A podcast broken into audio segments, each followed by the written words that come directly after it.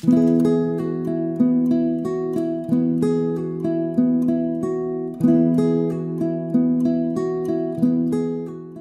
在早上两点钟就开始思想、默想、读经、祷告，为什么呢？因为我里面有很多的圣灵的感动。按照今天的这个分享的话题，我里面有很多的神餐桌上掉下来的碎渣儿。我想讲的呢，可能太丰富、和汹涌、澎湃，我只能求神给我在里面抽出一条，抽出一点点，啊，来跟大家分享。前一段时候呢，我有同样的很丰富的、很这个真实的、非常奇妙的啊，里面的这种。心灵里面的从神来的真理的亮光，神的同在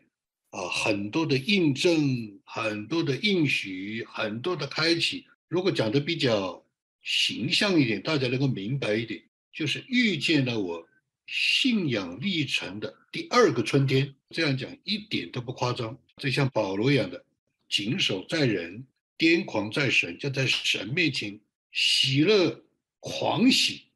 第二个春天，在人面前要谨守，讲话要讲的枯燥一点、刻板一点，让大家落地一点，让大家能够听到。但是我得到的这些，不过是桌上掉下来的碎渣儿，这是神给我的启示，还不是我自己想出来的。以前啊，家庭教会里面有一套书，叫做十二栏，就是呢，零零碎碎的、点点滴滴的想到的、分享的、剪裁的。这个耶稣在旷野喂饱五千人后，把剩下的捡起来，还有十二篮，所以这个是有历史的传统，也有圣经的真理，也有圣灵的启示的，是有圣经的根据，有历史教会的根据，就是吃大餐了，吃牛肉、吃牛排、鱼排啊，这种大餐了，我都不要谈，我都够不上，我都不配，我都没有，我有的。已经很丰富了，丰富到人都不敢想象了。但是它仅仅是上帝筵席餐桌上掉下来的碎渣。所以呢，这个是根据呃耶稣跟迦南妇人的对话。我接下来做一系列的长期的，一年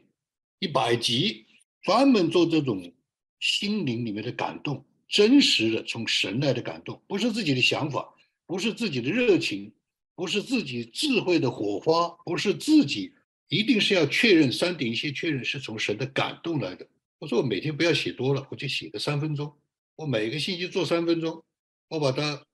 编辑一下，就成了一本书了。所以在那个时候的话呢，我里面就有个感动，我说，哎，这个名字啊，这个系列节目这本书的名字叫叫做桌上掉下来的碎渣。